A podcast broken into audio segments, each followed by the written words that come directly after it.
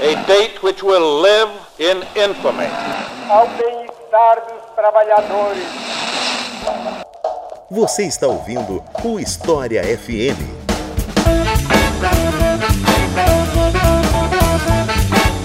Salve ouvintes do História FM, bem-vindos a mais um episódio do podcast do Leitura Obriga História. Eu sou Iclis Rodrigues e hoje vamos falar sobre historicismo. Todo mundo que já estudou história já ouviu falar, nem todo mundo sabe tão bem assim o que é, mas todo mundo já ouviu falar. Então, justamente porque é uma tradição, uma escola histórica, digamos assim, uma corrente historiográfica tão importante para os primórdios da historiografia e que, ao contrário do que algumas pessoas pensam, não é totalmente abandonada, ultrapassada, uma coisa que ficou lá no passado, é mais complexo do que isso. Justamente por isso que eu resolvi gravar esse episódio e para falar sobre historicismo, eu convidei a professora Flávia Varela. Então, Flávia, por favor, se apresente para o pessoal que está ouvindo. Oi, Cris. Oi, pessoal, tudo bom? Meu nome é Flávia Varela, sou professora de Teoria da História na Universidade Federal de Santa Catarina e dou aula sobre historicismo e sobre os problemas teóricos que envolvem o século XVIII e o século XIX. Então é isso. Vamos falar um pouco mais sobre essa corrente historiográfica depois dos comerciais.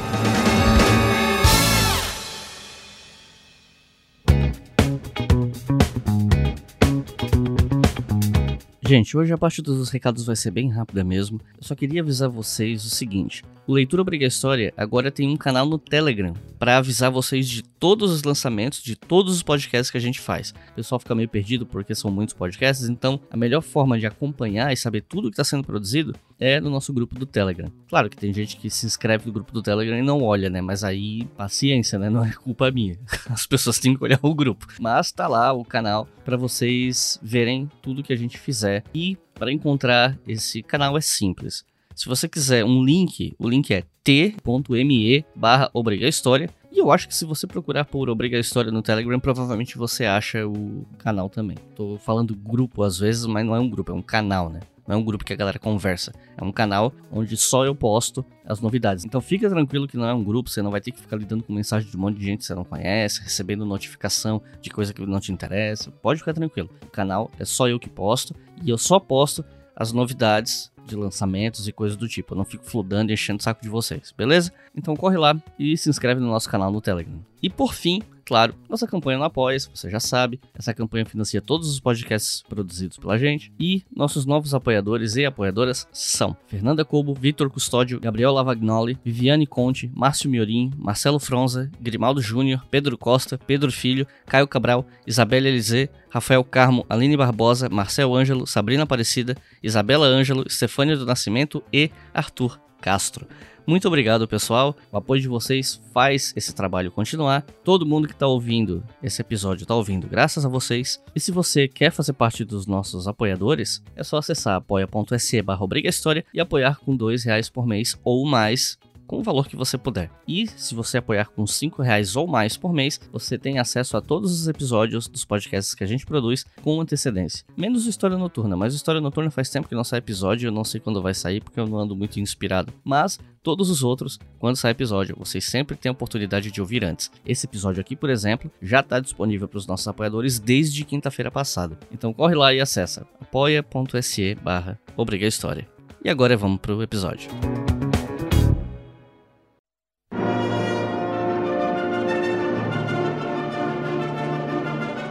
Conceito de historicismo é um daqueles conceitos que podem significar coisas diferentes dependendo da época, do recorte ou até da definição de um autor para o outro, né? Um conceito que a definição varia, mas eu acho que a gente precisa de um ponto de partida, né? Uma âncora para os ouvintes entenderem do que, que a gente está falando quando fala essa palavra historicismo. E mais ainda para quem não é da área, né? Então, eu começo te perguntando: o que é historicismo? É, essa é uma pergunta realmente muito difícil de ser respondida de forma clara, né? Os alunos, de forma geral, chegam na universidade fazendo esse tipo de pergunta. Ah, o que é historicismo? O que é positivismo? O que é? Como se fosse um conjunto de certezas que a gente precisasse ter para começar a falar sobre algo, né? Um pouco isso que você disse. Mas, assim como outras áreas do conhecimento da história, né? A teoria da história também não tem respostas muito fáceis. Não dá para você dizer exatamente o que é o historicismo, sem antes é, entender que é um fenômeno histórico. Enquanto fenômeno histórico, ele também tem muitas possibilidades interpretativas. Uma questão que normalmente acontece na teoria da história é uma abordagem que tenta explicar esses fenômenos, que são altamente complexos, de forma mais simplificada e que acaba gerando certas distorções no próprio entendimento. Uma dessas abordagens, por exemplo, é trabalhar através de escolas históricas, através de correntes de pensamento. Tem várias possibilidades que têm como intuito pedagógico facilitar a compreensão do aluno e, com isso, passar aquele conteúdo de forma mais simples e inteligível. Pensando também que muitos dos alunos que vão ter aula de teoria eles não vão ser especialistas na área, então também não precisariam ter um conhecimento mais aprofundado do assunto. Então, baseado um pouco nisso, alguns problemas que eu acho que a gente pode abordar ao longo dessa conversa, eles surgiram. Mas fundamentalmente queria destacar então que não existe exatamente uma definição de historicismo. É, existem muitas possibilidades de interpretação do fenômeno Sendo que, atualmente, existem duas formas de entender o que foi o historicismo e que são mais, como posso dizer assim, mais aceitas pelos pesquisadores do tema. A primeira delas seria entender o historicismo enquanto uma, uma espécie de visão de mundo ou uma descoberta da historicidade do mundo, em que tudo só pode ser interpretado através da sua história. Ou seja, eu só posso conhecer algo conhecendo o passado daquilo, conhecendo a história daquilo. Eu só posso entender qualquer fenômeno histórico, qualquer cultura, qualquer nação, qualquer sociedade, entendendo o seu passado, que é algo que para a gente hoje em dia é praticamente um senso comum, mas que na época não era bem assim, né? Essa visão, essa visão temporal sobre o passado, ela não era tão difundida. Então essa seria uma primeira possibilidade de interpretação do historicismo.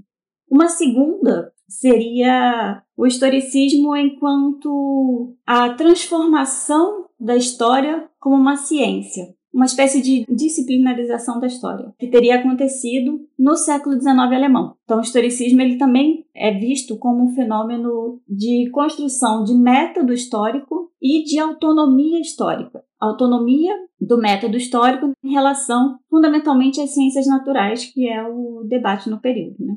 E o historicismo, ele possuiria algumas características ou vertentes, eu não sei nem se eu posso chamar de vertente, para ser honesto, e eu acho que seria interessante falar um pouco dessas características aqui, eu elenquei cinco, para especificar um pouco mais, dar uma dimensão da complexidade do assunto, mas para ir esmiuçando um pouco a ideia de historicismo, né? O primeiro desses historicismos diferentes seria o chamado historicismo genético. O que é isso? Então, essa proposta de dividir o historicismo em cinco características, ela não é exatamente um consenso dentro da tradição de pensamento sobre o assunto, mas ela foi feita por um historiador alemão chamado Guten Schott, que tem um artigo dele publicado na revista História da Historiografia, que chama O Problema do Historicismo e as Ciências do Espírito no Século XX, na qual ele faz essa tentativa de divisão de cinco características. Por quê? Porque nem todos os historicistas, aqueles que são chamados de historicistas, porque pessoas como o Rank, Droysen, nunca se autodenominaram como historicistas, nunca utilizaram essa palavra para falar de, deles mesmos, são atribuições posteriores, bem posteriores.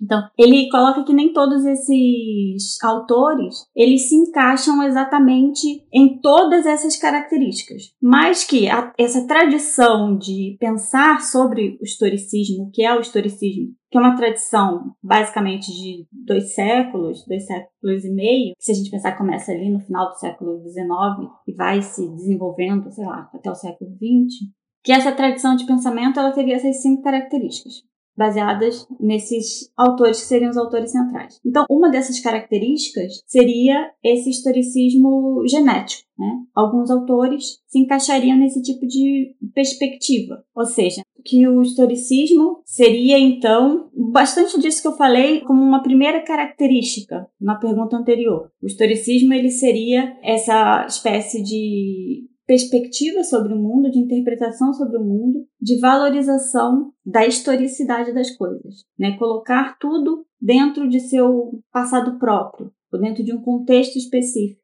Não universalizar os fenômenos históricos, mas ao contrário, individualizar os fenômenos históricos. Então seria buscar, no caso, a gênese, a origem desses fenômenos através da sua própria história. Então essa seria basicamente uma das possibilidades interpretativas do historicismo, como tendo essa característica. Claro que o artigo do Schultz ele não esgota, não esmiuça todas essas características, porque o objetivo principal do artigo é rever essa discussão que acabou sendo muito presente no conceito de historicismo em relação ao relativismo, que o historicismo teria um relativismo inconsequente, ou essa seria uma consequência imediata do historicismo, já que ele valoriza a individualidade, ou que tudo só pode ser julgado nos seus próprios parâmetros, isso levaria a uma ausência de parâmetros no final, a uma pluralidade de valores tão grande que essa pluralidade levaria então a um relativismo, que poderia justificar qualquer coisa, como por exemplo o nazismo, já que a gente não pode julgar o nazismo ou os nazistas pelo que eles fizeram, tendo em vista que a gente precisa compreender que, no caso, o movimento histórico seria um movimento de compreensão daquele passado pelos próprios parâmetros daquele passado. Então, essa é um pouco a ideia do texto do, do Schultz. Fazer uma revisão do historicismo enquanto um relativismo. E a outra, uma das outras características, né, da vertente e tal, seria o historicismo metafísico. Por que desse nome? O que, que seria isso? É, então, essa seria outra possibilidade, né, de, de entendimento. Ele seria metafísico porque ele teria uma filosofia da história, ou seja, ele entende, os historiadores entendem que existe uma racionalidade na história. Apesar de que nem sempre seria possível indicar qual é exatamente essa racionalidade ou qual é o curso histórico, não quer dizer que a gente possa prever o futuro, mas é possível, mas há o um entendimento de que a história é um conjunto racional de eventos, não é caótico, ele é racional. E cabe ao historiador investigar esse percurso. Essa é uma ideia que tradicionalmente se tem como associada ao protestantismo também. Ou seja, historiadores como Rank falaram que existe um, uma organização da história humana e que essa organização ela é feita por Deus. Deus sabe qual é toda a trajetória histórica, o que organiza de fato a história. Mas o ser humano, ele não teria capacidade, ele não teria condições de saber qual é essa ordem e qual é essa razão. E daí, no caso, o historicismo metafísico, ele se diferencia do hegelianismo, apesar de ambos serem uma filosofia da história, porque o hegelianismo acreditava, né, isso é um debate bem profundo entre esses primeiros historicistas com o hegelianismo, porque o hegelianismo colocava a história como uma teleologia e que era possível achar essa racionalidade da história, que vinha justamente desse processo dialético, que através do processo dialético a gente conseguiria ver o que, como é que a história vai se desenvolver, né, a, a ponto até de poder ter alguma previsibilidade histórica. Apesar de serem, digamos assim, duas filosofias da história, elas se distanciam bastante quanto à possibilidade de conhecimento histórico do, do ser humano. O terceiro seria o historicismo tradicionalista. E aí, o que, que a gente pode falar sobre essa outra possibilidade de interpretação? O historicismo tradicionalista ele tem bastante a ver com essa questão da temporalidade, de entender o tempo enquanto singular também, porque ele promove uma certa preocupação com o passado. Não só uma preocupação com o conhecimento do passado pelo passado, mas também uma preocupação na preservação desse passado. Como se o passado ele dissesse sobre muito do que nós somos no presente. Então esse passado, ele é visto como algo a ser rememorado, algo a ser coletado, algo a ser guardado. Uma das críticas bastante comuns ao historicismo tradicionalista seria também ligado aí àquilo que a gente já falou um pouco, ligado à construção dos estados nacionais, que esse tradicionalismo ele poderia levar a uma espécie de exaltação nacionalista, em que a preservação desse passado nacional e a construção dessa identidade nacional, ela estaria no centro do debate. Então essa questão da coleta, das, das tradições e desse passado, ele poderia levar a uma exaltação de tipo nacionalista, como aconteceu na Alemanha. Então estaria um pouco interligado também com esse problema aí, que mais para frente vai ser colocado no século XX. O quarto seria o historicismo metódico, que me parece ser o que tem mais origem no iluminismo. É correto falar isso? E o que seria, né, o historicismo metódico? Então, o historicismo metódico, como eu falei antes, ele seria essa segunda manifestação, a segunda característica mais reconhecida hoje em dia pela historiografia como estando de fato ligada ao historicismo, ao próprio entendimento do que é o fenômeno, o que é o historicismo. Então, seria essa ligação com a construção de uma autonomia da, da história enquanto ciência, porque antes do século XIX, a história não era considerada uma disciplina científica. Ela não é considerada ciência. Ciência era considerada aquilo que falava sobre o universal. Então a filosofia era uma ciência, mas a história não era. Então existe um, um, debate em relação a isso. A construção da história como ciência, ou seja, a possibilidade do estudo das singularidades ser lido como científico e também a criação de um método próprio da história que se diferencia, portanto, das ciências naturais, que tem esse pressuposto da universalidade. Nesse debate que, no caso, estaria essa questão do historicismo metódico. E ele tem muitos autores que divergem, convergem, enfim, né, sobre o que seria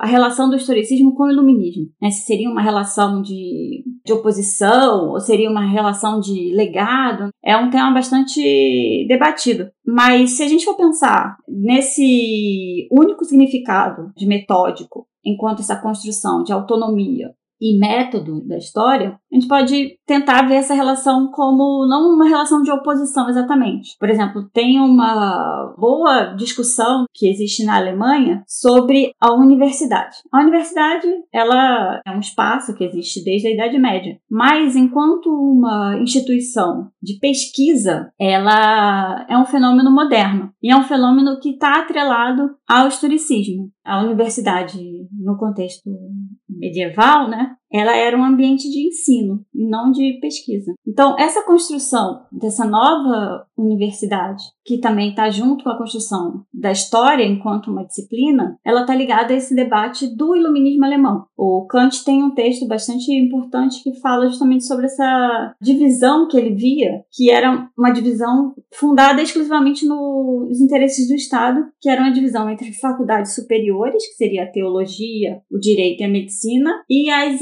inferiores, que no caso teriam várias outras, inclusive a história. Que essa divisão era uma divisão estritamente estatal, assim, porque não tinha nenhum tipo de consulta ao corpo universitário e tal. E que isso não poderia continuar, porque precisaria ter uma autonomia, o problema da autonomia, autonomia das ciências. As ciências precisam ser autônomas, inclusive autônomas em relação ao Estado, aos interesses do Estado. Elas não podem ser guiadas por esses interesses. Elas têm que ter a sua vida própria. Então esse é um debate que classicamente ele é tratado no texto do Humboldt, sobre a criação da universidade moderna, mas que ele já começa na ilustração. Então a gente poderia ver isso como uma certa continuidade entre esse lado metódico do historicismo e o iluminismo. E por fim, nós teríamos o historicismo ético. O que é que distingue ele das outras possibilidades de interpretação do historicismo? O historicismo ético seria um pouco essa questão do relativismo. Ele gira em torno do relativismo. É, quais são os limites éticos do historicismo? Né? Então, essa discussão é uma discussão que surge fundamentalmente no Entre Guerras.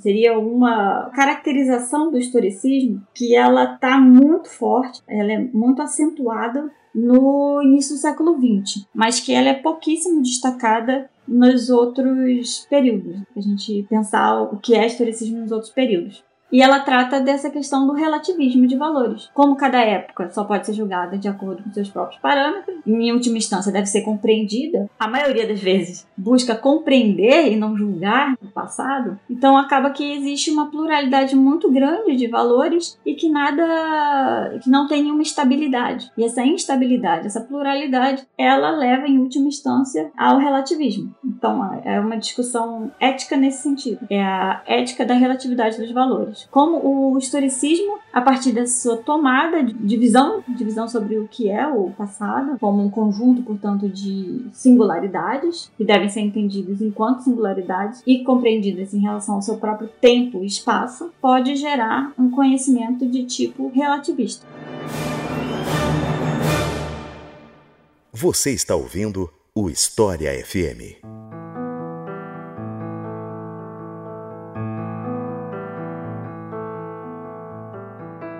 Bom, agora que a gente já conversou um pouco sobre definições teóricas a respeito do historicismo, possibilidades de interpretação, eu queria focar um pouco mais na parte, entre aspas, factual, porque eu acho que essa parte mais de experiências, de obras, de autores, ajuda o pessoal a se situar melhor em como os historicistas trabalham, né? Então, eu queria te perguntar sobre qual as origens do historicismo, né, na parte prática do, do fazer historiográfico historicista. Onde é que ele ele começa? Acho que responder essa pergunta depende muito do, do tipo de historicismo que a gente está falando, né? É, a gente viu aquelas cinco definições, que são cinco definições bem diferentes e que surgem, digamos assim, em momentos distintos também da história, do próprio conceito de historicismo, e que a gente não encontra em todos os autores historicistas, digamos assim. Então é bem difícil dizer, assim, sobre a origem do historicismo, justamente porque não existe um consenso exatamente sobre a própria terminologia do conceito. O que, que é, como surgiu, enfim. Volta novamente aquela pergunta que a gente sempre quer saber. Ah, o que é, quando surgiu, quando foi, essas coisas assim, que nos dão um certo alento até, porque servem para nos guiar em terrenos tão obscuros às vezes. Mas eu acho que um dos livros centrais nesse debate sobre a origem do historicismo é um livro de um historiador alemão também, que chama-se Friedrich Meinecke, foi publicado em 1936 e tem o título como O Surgimento do Historicismo, a origem do historicismo, enfim, algo do gênero assim. Não tem tradução para português, mas tem para o espanhol, se alguém quiser dar uma olhadinha ele coloca o historicismo como tendo seu início, assim, ou como tendo sido originário no século XVIII europeu. A discussão sobre o historicismo, fundamentalmente, é uma discussão ocidental, europeia. Há aqueles que acham que é exclusivamente alemã, e há aqueles que acham que é possível alargar um pouco mais essa discussão e tentar ver é, essa, principalmente em relação a essa parte da origem do historicismo como um historicismo genético, digamos assim, como tendo surgido também em outros lugares, mas também ocidentais, como a Inglaterra ou a França. Mas fundamentalmente é uma discussão que gira em torno é, desse espaço europeu ocidental. E o Meineke ele vai se aproximar muito do que seria essa visão genética. Para ele, o historicismo é essa descoberta da individualidade, da importância da individualidade para o entendimento histórico, a própria importância da história para o entendimento do passado, digamos assim. Então, para ele, o historicismo seria esse tipo de fenômeno. E ele teria sua origem lá no século XVIII, com as obras do Herder, do Goethe. Então, seria basicamente essa interpretação, que é uma interpretação muito tradicional do historicismo, bastante difundida. Agora, se a gente for tentar entender o historicismo como algo ligado ao método histórico, historicismo metódico e essa autonomia da história enquanto uma ciência, aí a origem do historicismo eu acho que seria mais corretamente colocada no século XIX e aí alemão, circunscrito ao ambiente alemão mesmo, onde tem esse debate sobre a universidade, sobre a disciplinarização, sobre o método. Qual método deve ser o método histórico? Qual método é mais apropriado? É difícil de ser respondida essa pergunta, porque os historicistas não tinham exatamente um consenso sobre isso. Bem, certo é que o método não seria o das ciências naturais, seria um método histórico baseado na interpretação e, e na hermenêutica. Mas essa, então, seria uma outra possibilidade de origem do historicismo. Século XIX é alemão. E aí a gente fica com alguns autores como o Hilsen, que defendem essa proposta, que é a proposta, eu acho que hoje em dia é mais, na verdade, é a leitura mais consensual do que é o historicismo, que é esse surgimento da história enquanto ciência e a sua autonomia. Quando eu estava estudando para bolar essa entrevista, para ter uma conversa sobre o assunto, eu encontrei afirmações como, por exemplo, a de que o termo historicismo chegou a definir coisas opostas em alguns momentos da história. Você concorda com essa afirmação? E supondo que concorde, né? Você pode explicar um pouquinho melhor essa confusão?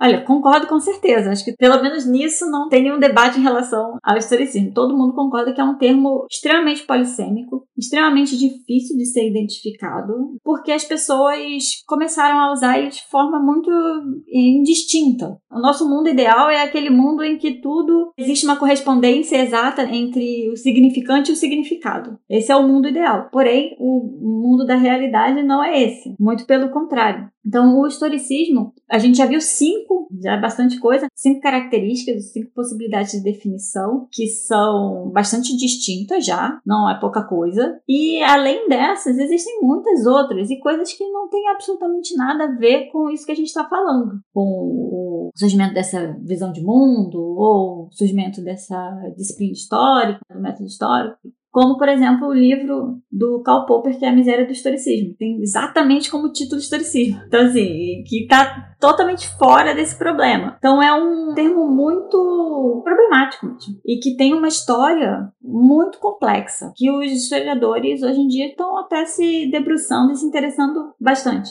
Até a gente pensa aqui no Brasil, que não tem exatamente uma tradição de pensamento alemão muito forte. Né? Nossa tradição, de forma geral, é muito mais francesa do que alemã. Mas assim, a gente pode tentar pensar num esquema básico, talvez, de quatro grandes momentos do historicismo para tentar pensar um pouco essa questão dos significados. O que, que significa também o historicismo? E por que, que significa coisas tão diferentes? Um primeiro momento desses seria esse início. É a primeira vez que o conceito aparece, que é bem no finalzinho do século XVIII. E tem pouquíssima repercussão no cenário alemão. Tem pesquisas já que mostram essas ferramentas do Google, que dá para mapear quando uma palavra começa a aparecer. Acho que chama Google Nigram Viewer, uma coisa assim. Dá para mapear, por exemplo, o historicismo jornalismo, como dá para mapear várias outras que já fizeram, como também a historiografia e tal, para conseguir ver quando é que elas começam a ser difundidas. Porque a gente às vezes acha que elas estão tão sempre ali, mas não, elas têm essa história delas próprias. Então, nesse final do século XVIII, bem final do século XVIII, até mais ou menos década de 80, século XIX, o conceito ele quase que não aparece no mundo alemão. A gente vê assim que tem baixíssima circulação a palavra. Se a gente tomar como algum nível de validade os dados arquivados pelo Google, pelos livros e outras coisas. E nesse momento, o conceito de historicismo ele tinha uma positividade. Ele era associado a uma valorização da singularidade de uma época. Esse basicamente esse historicismo genético. Então ele era positivo e tinha essa questão da, da singularidade. Depois, né, o, aí lá pela década de 60, 70 do século XIX, o termo começa a ser mais difundido. E essa difusão também, ela acontece, não sabe exatamente porquê, né? Mas ela tem uma ligação com a segunda consideração intempestiva do Nietzsche, na qual o termo perde esse seu sentido positivo para como uma valorização de uma época, o historicismo seria isso, para designar uma perspectiva já que acha que a história explica tudo e que com isso a gente perde um pouco dessa liberdade do presente também. Então, a partir disso, o conceito de historicismo ele começa a ter nuances que são negativas. Bem no final do século XIX isso já começa a acontecer. E aí, depois da Primeira Guerra Mundial e tal, há uma retomada do historicismo, desse primeiro significado do historicismo e essas, portanto, essas nuances positivas do conceito. Inclusive pelo próprio Meineken, que a gente já falou sobre ele, que é uma peça muito importante nessa revalorização que vai acontecer do historicismo. E, e aí depois, isso se altera completamente a partir da Segunda Guerra Mundial, que tem o aprofundamento daquilo que se chama crise do historicismo. E que aí o conceito passa ter toda aquela carga do historicismo ético, do relativismo, que o historicismo seria uma ideologia que teria contribuído para essas catástrofes alemãs do século XX. Então, basicamente, seriam assim grandes blocos de significados do historicismo. Apesar de que existem outros significados possíveis e que não estão necessariamente relacionados ao historicismo, como a gente vai ver também no século XXI, um novo historicismo, estando relacionado com a literatura, uma análise também é, epocal da literatura, enfim. Né? Então é um termo muito, muito abrangente, assim. Quando a gente fala em historicismo, na disciplina de história, os dois nomes que costumam vir mais à mente das pessoas são aqueles relacionados ao historicismo do século XIX, e aí dois nomes que são muito recorrentes são Leopold von Ranke e Jacob Burckhardt. E eu posso ter assassinado a pronúncia do nome deles, não sei, mas de qualquer forma, quem eram esses historiadores e qual a relação deles com o historicismo? É, eu acho que assim, principalmente em relação ao Ranke, A classificação do rank é sempre uma questão que levanta muitas dúvidas. Assim, primeiro, né, a gente já vai assim, né? Ai, quem é o rank? Ele é o quê? Tá em que escola? Tá em que lugar? Às vezes está como historicista, às vezes está como positivista. Eu acho que muito também da fama, digamos assim, do rank nos cursos de história, vem um pouco desse debate de um rank positivista ou de um rank historicista. O Rank foi um historiador alemão, prussiano, enfim, que viveu aí nesse primeiro quartal, segundo quartal do século XIX.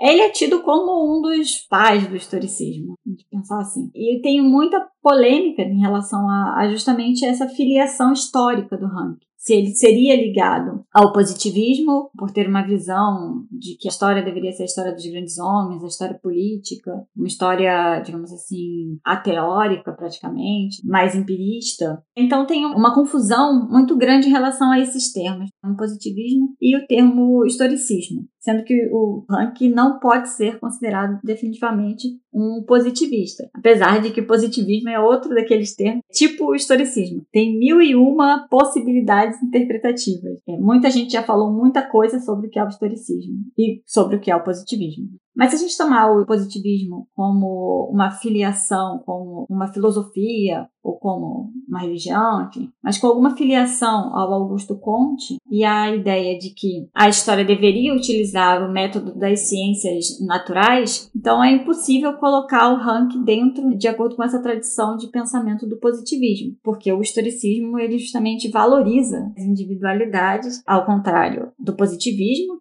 tem nas leis o seu grande valor e também tem uma subordinação no positivismo do método histórico ao método das ciências naturais, o que não acontece no historicismo, porque existe uma autonomia da história. E tem uma frase do Rank que é muito citada e gera muita polêmica, justamente porque ela é citada como uma forma de provar. A gente sabe que a citação na história é a prova, é a grande prova cabal de tudo. Então ela é citada como uma prova de que o Rank seria um positivista, entendendo o positivismo em termos não kantianos, entendendo o positivismo como um empirismo, como valorização dos homens, dos grandes homens, etc. Isso que eu já falei. Então eu queria recorrer aqui a esse trecho para a gente poder falar um pouco melhor. Esse trecho ele foi publicado na História dos Povos Romanos Germânicos, do Rank, que é uma obra de 1824, na qual ele diz o seguinte: A história tem sido atribuída à tarefa de julgar o passado, de instruir o presente em benefício do futuro.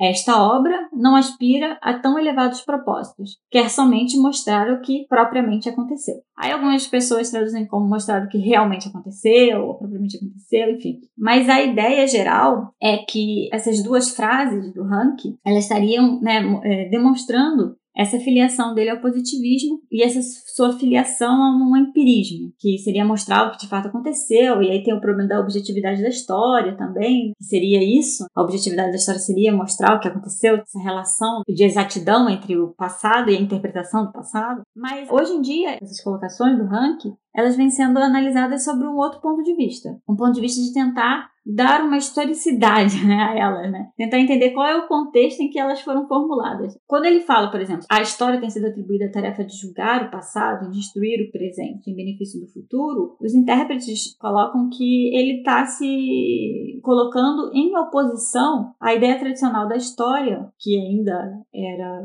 comum no século XIX, essa ideia da história de como um repositório de exemplos. A história seria esse repositório de exemplos que instruiria o presente. Ela julga o passado, portanto, enquanto o Rank estava pretendendo, no caso, compreender o passado, a história é o tribunal da posteridade. Para quê? Para julgar esse passado como uma forma de instruir o presente. Através desse julgamento, colheria-se os bons exemplos a serem imitados e os maus exemplos a serem evitados. Então, essa seria a função básica da história, fazer essa tarefa. E aí, logo na sequência, ele fala assim: ah, esta obra não aspira a tão elevados propósitos. Claro que ele não achava que eram elevados, mas é uma retórica aí para levantar. Então, ele está se diferenciando desse tipo de história e complementa, quer somente mostrar o que realmente aconteceu, ou seja, aquilo que aconteceu. Ela quer mostrar o passado pelo passado. É aquilo que a gente já conversou. O historicismo ele tem essa ideia de conhecer o passado pelo passado. pelo simples prazer de conhecer o passado, não pela praticidade desse passado. Ele não quer que esse passado seja um passado prático, não, não quer conhecer o passado para que ele possa instruir o presente. Não é essa a ideia. É conhecer o passado pelo passado nos seus próprios termos, né? não no termo do presente, não no termo da aplicabilidade no presente, mas sim de quais eram as características desse passado e o que fazia singular. Então eu acho que por causa muito dessa polêmica também, o Rank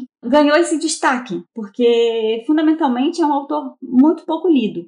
Várias pessoas já salientaram isso salientam em diversos contextos, não só o brasileiro, ou o alemão, ou o inglês. É uma coisa que ultrapassa assim, as fronteiras porque é um autor muito pouco lido, mas muito citado e muito criticado. Eu acho que muito por esse problema em relação ao positivismo e ao historicismo, sobre essa ingenuidade das fontes e toda essa história que foi construída em relação ao, ao historicismo e aos seus historiadores do século XIX.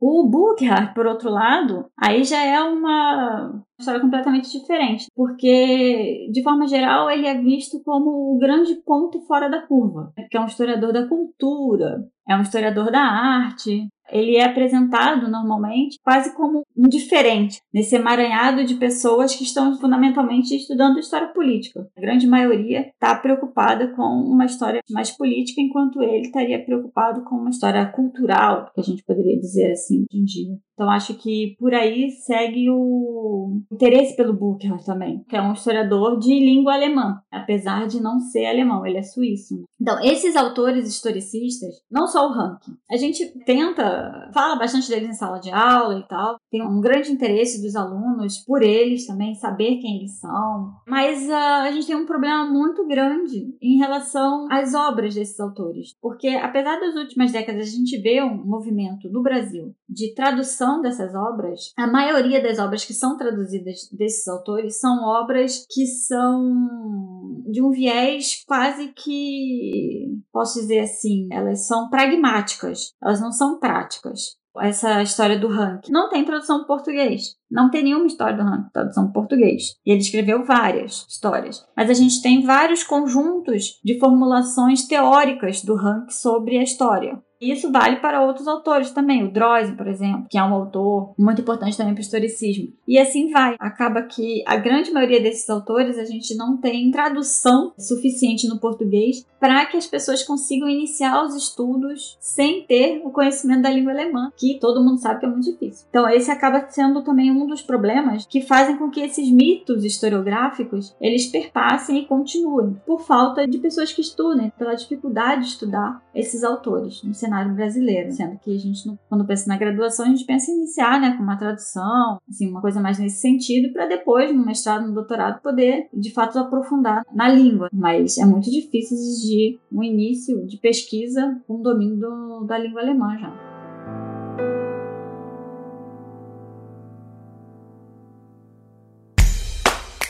O Leitura Obrigatória é um selo de produção de podcasts de história e humanidades. E a nossa campanha no Apoia-se financia esse e todos os outros podcasts. Então acesse apoia.se barra e colabore para manter esse projeto educacional gratuito no ar.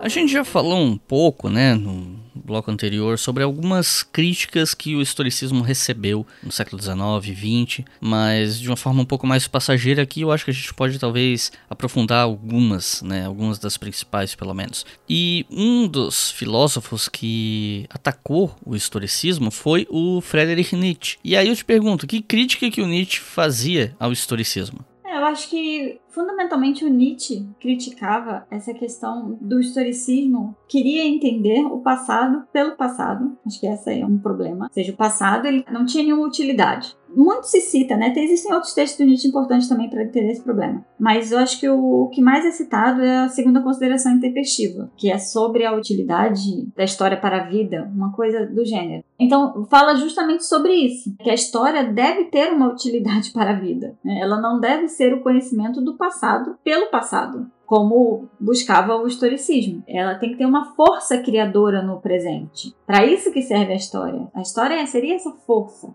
seria essa criação, esse momento. Você não tem que é, estudar todo o passado, ter uma, como se fosse uma avalanche de passado na sua vida, que no caso vai te imobilizar. Assim pensava o Nietzsche. Você tem que ter essa capacidade, tem que ter essa liberdade de poder esquecer, de poder lembrar, de poder selecionar esse passado que mais lhe convém para uma vida presente. Então, é, esse conhecimento histórico ele é orientado, deveria ser orientado. Então essa é uma crítica, acho que central do Nietzsche, é esse historicismo. Uma época cheguei a ver essa questão do historicismo nas segundas considerações intempestivas, que curiosamente o Nietzsche não fala de historicismo nessa segunda consideração, mas os intérpretes leem que ele está falando sobre o historicismo, porque ele está falando sobre o Han. Então a crítica dele também é muito centrada no Han, não exatamente em todos os autores historicismo. Por isso que é problemático a gente falar né, de um movimento, uma coisa assim, que parece ah, o historicismo, os historicistas, como considerações dessa do Nietzsche, né? Parece que ele está falando para todos, que ele, sei lá, quem ranque seu secto.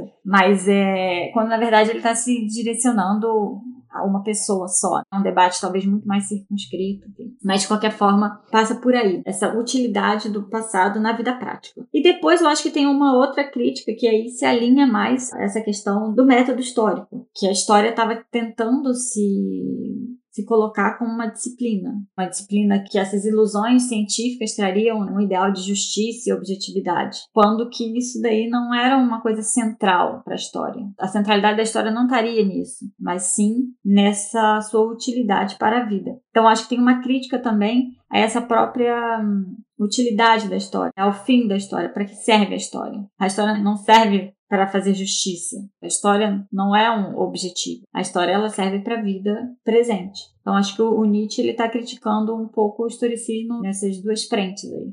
Outra crítica, ou melhor, né, um outro crítico ao historicismo seria o historiador alemão Karl Lamprecht. Ele fez críticas relacionadas à cientificidade ou não do historicismo, aproximação ou não da cientificidade das ciências naturais, enfim. Inclusive, pessoal que está ouvindo, o episódio 35 do História FM foi sobre História como Ciência, conversa com o professor Júlio Bentivoglio, ele mencionou, assim por cima, críticas do Lamprecht ao historicismo. Então, como ela foi só mencionada no outro episódio, que aliás eu recomendo o pessoal que está ouvindo que assista ao 35, Flávio, eu queria te perguntar, exatamente que críticas são essas que o Karl Lamprecht está fazendo ao historicismo? Bom, às vezes parece que quando a gente fala de ciência, a gente está falando de método das ciências duras ou das ciências naturais. Não é. Não é que o Lamprecht acreditava que a história ela não deveria se aproximar das ciências. Na verdade, o que ele estava criticando é o método científico do historicismo. É isso que ele estava criticando. Ele não estava criticando que a história, ele não estava dizendo que a história não deveria ter um método. Ele estava dizendo que o método historicista não era o método científico mais adequado e propunha um outro método. E esse método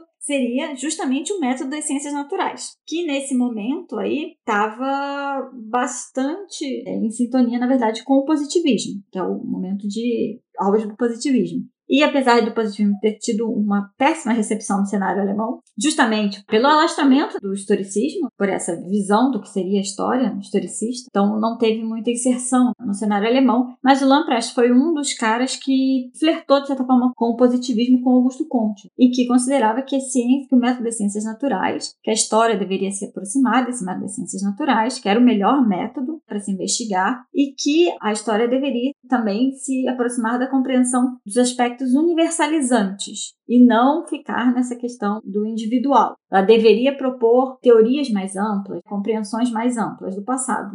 Então, essa discussão é uma discussão muito importante, tem uma querela muito forte aí nesse período em relação ao método, fundamentalmente baseado nessa nova entrada, essa nova onda das ciências naturais com o positivismo, e que coloca o historicismo como um, uma possibilidade de método e o positivismo como uma outra possibilidade de método. Mas, de qualquer forma, ninguém está falando que a história não é ciência. Eles estão falando que a história é ciência. Só que o debate é em torno de qual seria o melhor método, tendo em vista que toda ciência tem um método. É impossível ser uma ciência nesse momento sem método. Então a questão é essa, o debate é em torno disso. E o Lamprecht foi um cara que perdeu esse debate. Acabou não tendo uma longa vida assim no cenário alemão, porque não teve uma continuidade de pensamento no cenário alemão. Não que ele tenha sido morto, mas é que não teve a continuidade de pensamento. E o historicismo continuou como método histórico.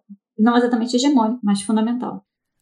Outro momento da crítica ao historicismo vem após a Primeira Guerra Mundial. Nesse momento começa a se questionar a possibilidade de um conhecimento verdadeiro e objetivo em relação à história, inclusive questionando a cientificidade da história em relação às ditas ciências duras, entre aspas, né? Querendo ou não, isso tem a ver com com essas críticas anteriores ao historicismo. Você mencionou também de críticas ao historicismo como algo ideológico e, enfim, eu acho que para a gente sintetizar essas críticas que ele recebe no século XX ali, para encapsular isso, né? Quais você diria que seriam as principais críticas ao historicismo no decorrer do século XX, para além dessas que a gente já mencionou, né? Se é que vai muito mais longe, né?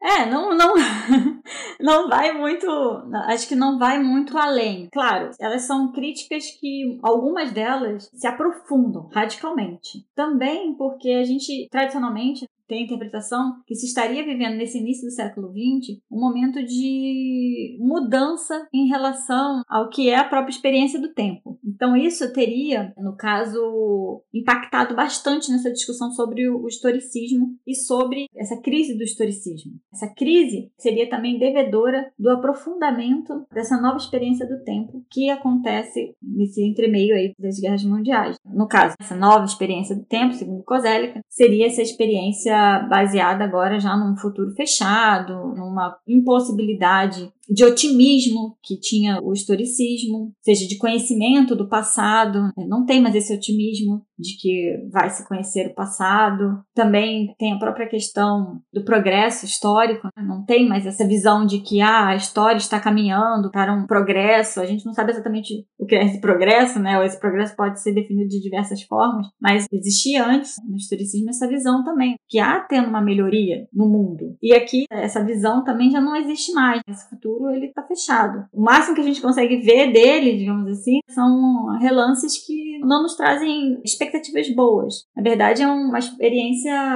de fracasso da humanidade. E essa experiência de fracasso da humanidade, ela impacta nessa discussão sobre o historicismo, porque muitos autores eles interpretam isso a partir de uma crise da consciência histórica alemã, que seria essa crise do historicismo. Então, acho que há sim um, um grande aprofundamento dessa discussão do que é o conhecimento histórico, do que pode ser o conhecimento histórico e como esses eventos traumáticos eles impactam diretamente uma espécie de rever o passado alemão, rever essa tradição que é a tradição dita historicista que aí ela é enxergada também como o germe né, dessa exaltação nacionalista, como aquele historicismo tradicionalista, ele tivesse gerado através de todo o século XIX, esse acúmulo histórico, ele tivesse rompido nesse nacionalismo alemão. Então há uma grande volta ao passado, a essa tradição de pensamento e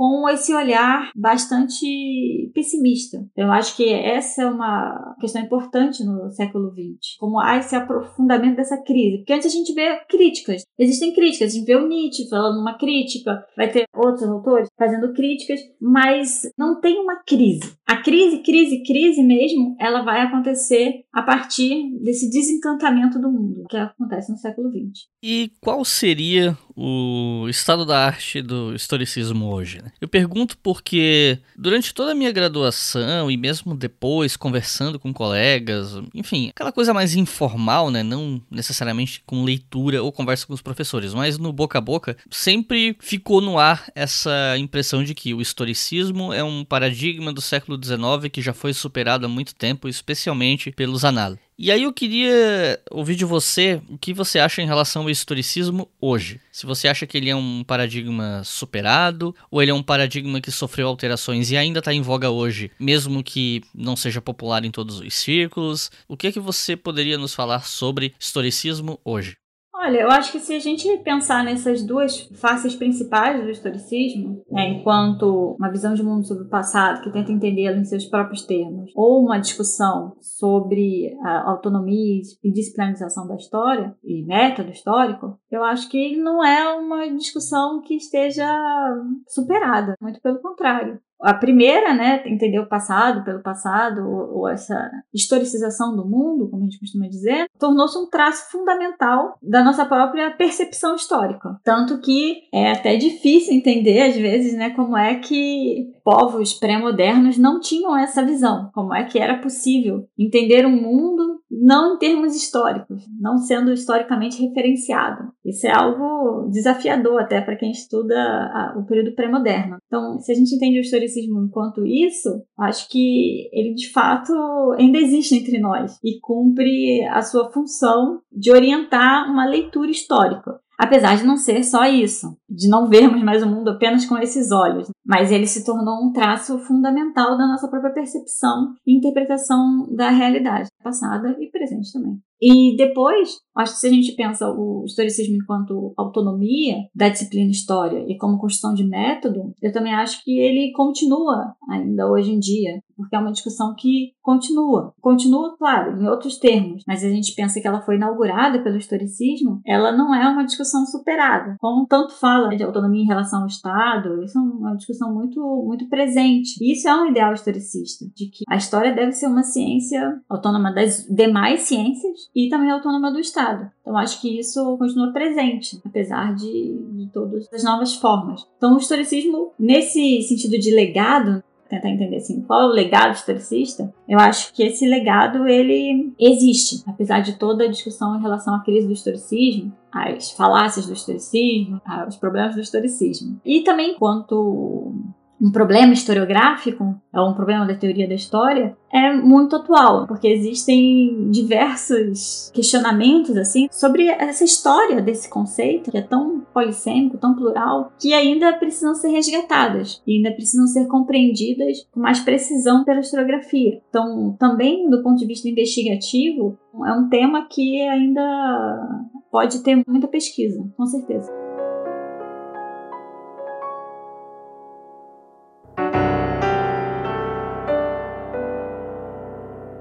Recomendação de leitura para o pessoal que está em casa, está ouvindo, ou que está na rua, está no carro, não importa. Quem quer ler sobre historicismo depois desse episódio, um, dois ou até três livros sobre o assunto. Flávio, o que você recomenda para os nossos ouvintes? Bom, eu assim, recomendo primeiramente né, uma introdução ao historicismo e tal, que vocês leiam o verbete da Wikipédia, chama-se Historicismo né, que foi escrito no âmbito do projeto que eu coordeno aqui na Universidade Federal de Santa Catarina, junto com meu colega Rodrigo Bonaldo. Nós reformulamos todo, todo o verbete ele foi totalmente reescrito, praticamente do zero. É, ele está bem referenciado, com referências de qualidade e atualizadas. Acho que dá um bom panorama sobre o assunto, apesar de ser muito complexo e muito difícil mesmo. Acho que ele é um bom primeiro contato. Sinto que eu, eu até utilizo esse verbete na minha disciplina de teoria da história, quando a gente vai falar sobre historicismo porque existe uma dificuldade de acesso a grandes manuais, né, que atualizados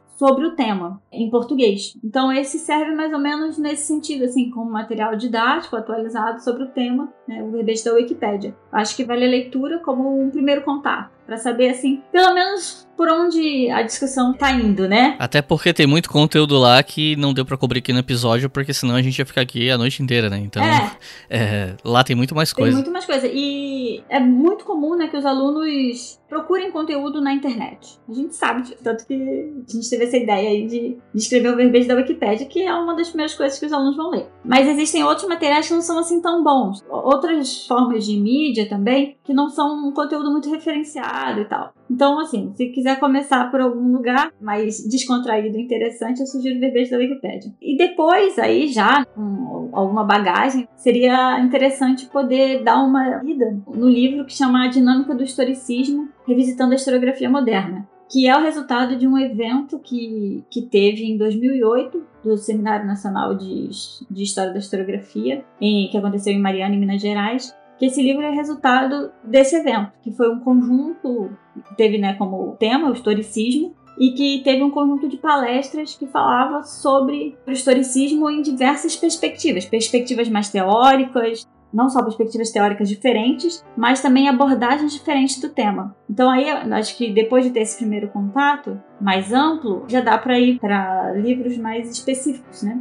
Como esse. E Flávia, você gostaria de fazer alguma consideração final, dar algum recado, alguma divulgação? Fique à vontade. Ah, eu gostaria de agradecer, Cris, pelo convite, né, de falar sobre esse tema, que é um tema realmente acho que vale a pena uma leitura mais atenta, assim. E não só desse tema, né, como vários de teoria da história, que acabam causando muita confusão e as pessoas ficam, os alunos, né, é, ficam muito angustiados, assim, e querendo logo descobrir o que que é. Sendo que no final das contas ninguém sabe o que é, né? Se perguntar para o que é o historicismo para um uma pessoa que estuda, ele também não vai saber. Mas, bom, brincadeira essa parte. É, gostei muito de participar aqui e agradeço a oportunidade de estar falando né, de assuntos que as pessoas normalmente acham muito chatos, que são a teoria da história. Então é isso, pessoal. Muito obrigado por terem ouvido até aqui. Não se esqueçam de seguir a gente no Twitter, arroba HistóriaFM, com FM maiúsculo, de acompanhar nosso trabalho lá no arroba Briga História também no Instagram, que aglutina todo o trabalho que a gente faz no canal. Quer dizer, o canal tá parado por nesse momento, né? Mas todo o trabalho que a gente faz na internet acaba sendo divulgado lá no Instagram. E claro, dá uma olhada na nossa campanha no Apoia-se, apoia.se barra que lá com dois reais por mês você já financia todos os projetos de divulgação que a gente tem e a nossa expansão futura. E com 5 reais por mês você consegue ouvir o História FM, o Colunas de Hércules e o Estação Brasil, os três podcasts com antecedência. Então é isso, muito obrigado e até a próxima.